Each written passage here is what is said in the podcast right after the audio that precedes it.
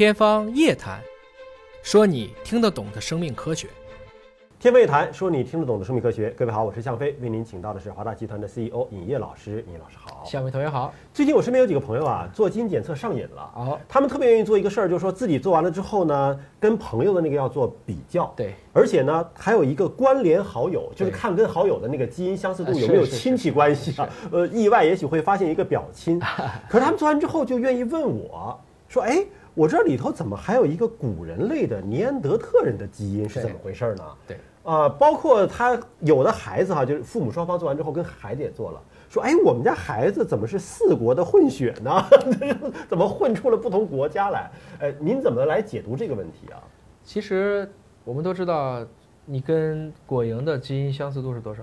啊，我跟一个昆虫呃啊，，苍蝇嘛，我跟昆虫百分之二三十对百分之三十九嘛。啊，啊，不是基因相似度，我们都说我们其实跟大肠杆菌有着共同的祖先，嗯，所以不管你跟尼安德特人，你跟果蝇，你跟大肠杆菌，你跟酵母都有关系。就是这个星球上从没有生命到有生命，大家一定是有那个共同的起源的。啊，大家那个共同的起源，至少在今天来看，我们向上去溯，溯到几十亿年都是一家。嗯啊，就是这么一个一个过程。嗯啊，当我们今天讨论更多是人了。嗯，其实人也是个很难讲的一个概念。你说什么时候是猿，什么时候是人？七百万年，三百二十万年。我们今天说的智人，一般是指大约在二十到三十万年前从非洲开始出来，走出非洲，不是一次，这几只当中的这个是。这不就是生物学上教的那个叫人猿相依别啊就是人挥挥手和猿猴告别，是是这意思吗？我我做人去了，你们继续做猴吧。但主席写的诗啊，在下一句是“知几个石头蘑菇”，他就讲了我们从旧石器、新石器，从打制磨制，就这样一个过程。其实它是伴随着很多工具的变化啊。当然，这个过程中有很多人在说，未必都是石头，因为木头的没存下来嗯啊，这也是有可能的，等等吧。但不管怎么讲呢，我们要明白，你的任何的基因都不纯，你不能说我是一个纯的什么什么人种，都不存在。哎，那个宠物不是有什么纯种猫、纯种狗吗？人没有纯种人是吧？你再往上去拉，猫和狗当中也都有大量的病毒插入序列。就你这个纯怎么定义？因为我们体内有大量的病毒的一些假病毒的基因啊，病毒插入的基因。换言之呢，今天我们要对这种洁癖，要有一个基本的概念。我们现在可以讨论卡门线，嗯我们今天也可以讨论胡焕庸线，这些都是实实在在的科学证据，对吧？可别动不动咱就聊一个我这有通天文呢，啊，就要聊这种特别没有意思的族群学的概念。我们还是回到生物学本身来看呢，其实今天我们所有的人类就是一家。所以从人的生物学属性来看，可以用一句粗俗的话说，就大家其实都是杂种，差不多。都是杂交。基，基本可以这么理解，啊没有什么纯种人，对，不对吧？不好定义什么叫纯种。嗯。啊，是这样子啊，就说你说白种人、黄种人、棕种人、黑种人，也没有谁是纯种人，就是他往上追溯，其实也都是一种。还能去往上溯溯溯，最后溯到一个人和猿的共同一个祖先，嗯。啊，那一刻是纯吗？但他又可以往上溯，溯到最后可能最开始地球的原生的生命。啊，那个东西卢卡，它是我们假定有那个东西，现在管它叫卢卡，实际是啥你都不知道。嗯，也就是说，这个东西不能有洁癖，你必须去接受我们的基因今天依然是在一个快速的变化当中。嗯。啊，那说到这个古人类基因的哎插入啊，哎它到底是一个宝藏还是一个病毒呢？我们怎么会和另外一个已经灭种的、跟智人相并列的吧，尼安德特人，对吧？对。如果大家看这个动画片《呃疯狂原始人》里边，啊。那个就是尼安德特人的那一大家子，按那个样子，然后能够发明出很多创造小东西的那个弱小的那个躯体，是现代智人的那个原始祖先的样子，哎，对吧？是就真的像动画片说的，他们就恋爱了、结婚了吗？啊是。这个，因为现代人当中，除去很多的非洲人，基本上我们身上都带有大约好记啊，不就百分之一到三左右的尼安德特人的序列，嗯，高的也有说能到百分之五的，嗯，有些人特别在美国呢有这样的一些公司，天天出来跳起来。啊，很多人做了以后就很流行嘛，因为美国人特别喜欢讨论，他们叫组员嘛，嗯。我哪来的，嗯。就有点像中国人，你哪的人呢？对。我们一般指可能是来自于哪个省的，也有人说我是来自于哪一个地区的，比如说我潮汕的，潮汕一般不会说我是广东的，会说我是潮汕的。东北呢，一般也不会说我是辽宁的，就一句话，就我东北，啊，我就东北的啊。很多人现在也没搞清楚，辽吉黑是一个省啊，还是三个市啊，还是等等，都这个问题。那么我们能够感觉到，你今天的基因里面既然有了尼安德特人，就证明我们的祖先一定发生过杂交。嗯，要不然基因怎么进到你的身体里呢？这个过程中呢，它是一个双刃剑。嗯，它肯定给了你很多，比如说我们能看到一些智人，在这个迁徙当中的这个过程中，他拿了一个叫做 STAT2 的一个基因，嗯，这是干嘛的呢？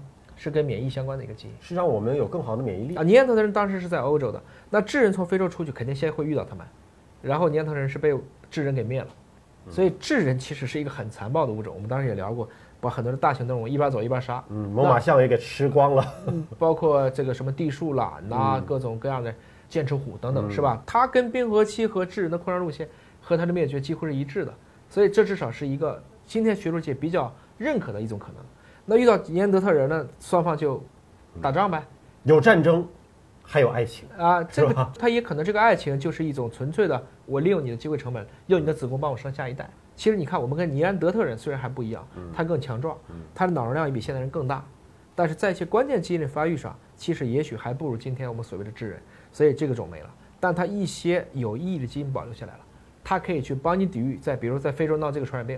尼安德特人被筛了很多代，尼安德特人天然抗，智人不抗，那智人通过拿到这个基因，他就已经得到了一个吸附。关键才只有百分之三左右的尼安德特人的基因，那就说明没有进行过大规模的杂交啊？难道只是皇室的小规模的它不是？啊，这个是这样一个过程，就是说你最开始一个尼安德特人和一个智人只能是一比一，嗯这两个人在更远古的祖先还是一个人，嗯。他们俩之间的基因差别也许就只有百分之一到三。哦。啊，你可以这么去理解。这个时候呢，我插入了一段基因，这个基因如果后来没有经过选择，嗯，它会越来越短，啊，我们会观察到这样的本来就有很多相似的基因。本来它俩就是一根儿的，包括克拉玛农人呢、再往前其实都可以溯的。三百二十万年前，从这个 Lucy 啊阿尔法古猿就这一脉往外走的，大家区别都不大。同样的，我们当时华大基因也参与过一个原创的发现，就是在于我们当时聊藏族人为什么能爬山，嗯，高原基因。就是伊帕斯曼嘛。这个基因后来发现是丹尼索瓦人的，就丹尼索瓦洞是恰好是在这个啊亚洲的中部横穿过程中，可能有一脉，可能刚好这个基因就留给了今天的，也包括咱们的夏尔巴人呐、我们的藏族同胞啊等等，大家就拿到了这一个高原媳妇基因。嗯所以也就是说，你说我继承一个基因到底好不好呢？要看你在哪儿。如果你恰好是在高原生活，好啊。你如果到了平原呢？它退养了啊，你它就会给你带来一些不适应的症状。所以基因其实没有好坏。很多人现在一说基因编辑就问我，那定制出完美的婴儿怎么办？因为你根本就定义不出来什么叫完美。嗯所以这些问题即使做出来了，大家可能也没有办法去定义。所以有一些问题呢，技术上虽然能做，但是我们不知道怎么做是对的。更何况很多问题是伦理问题，有些底线至少正常的科研工作者是不能碰的。我是真的问过我身边的藏族朋友啊，他们来到深圳之后呢，就是成天有一种昏昏欲睡的感觉，啊啊觉得没有精神啊，干活也没有力气。回到青藏高原，我如神履平地。啊对，所以就他可能携带这种高原基因之后对，那就高原就是适合它的生活，没错，对吧啊？就回到适合它生长的地方，它就是如鱼得水了。是啊，就像比如说企鹅会不会游泳呢？会呀、企鹅会不会飞呢？不会啊。如果空气就等同于水呢？嗯，企鹅就在海里飞了。对，所以就是要怎么去理解，就是你今天好多的一个概念和定义，你换个思路来想，嗯就是这么回事儿啊。我们没有必要把人的事情都说得很高大上，好像我们混了尼安德特人就怎么样了。别忘了，它里面还混了猩猩，混了长臂猿，混了狒狒，混了各种各样的猴子，再往前哔哩吧啦的猫和狗基因，跟你好多都一样。我们研究伊帕斯曼的时候，知道当时跟什么比吗？藏羚羊啊。嗯后来发现是好多通路原来是一样的呀。哦，藏羚羊也有这个基因啊，就类似名字不一样、哦啊，就是这样子、啊。所以这些东西其实到了最后，你发现哦，原来在人当中叫 HRA，在小鼠当中叫 MHC。那这两个词为什么不一样？因为原来这两个研究科学家他们各自定义出来各自的这样的一个名字，它的物理上的实质是一样的。所以还是严复翻译的那个天演论啊，就是一句话就说清楚了：物竞天择，适者生存。就是有的时候我们觉得对这个环境不适应，你可能就不适合在这里生活。那你换一个适合的环境也可以，或者可能就要被环境淘汰哎，所以这其实就是一个非常经典的一个，应该说是一个科普的过程，对吧？达尔文实际上是到了晚年，华莱士给他写信，哎，我觉得好像是不是用进废退，嗯啊，应该是适者生存，嗯然后达尔文慌了，哇，我这要再不发你就发了，嗯，啪，物种起源一百五十九年扔出去了，嗯他扔出去了以后，达尔文的理论是谁推广的呢？嗯赫胥黎啊，嗯赫胥黎叫达尔文的斗犬，啊，达尔文是一八七五年去世的，赫胥黎比他至少又可能还多活了十几年嗯啊。那么他的演讲就被严复直接翻译成了《天演论》，其实是叫做《天演论和伦理学》。嗯那么这部书就是赫胥黎演讲之后，一八九六年那个时候刚好是甲午之后，啊，也是戊戌变法前后年间，中国特别需要让别人明白，如果不努力，我们就完了。嗯，所以严复天演论就因为这个声名大噪。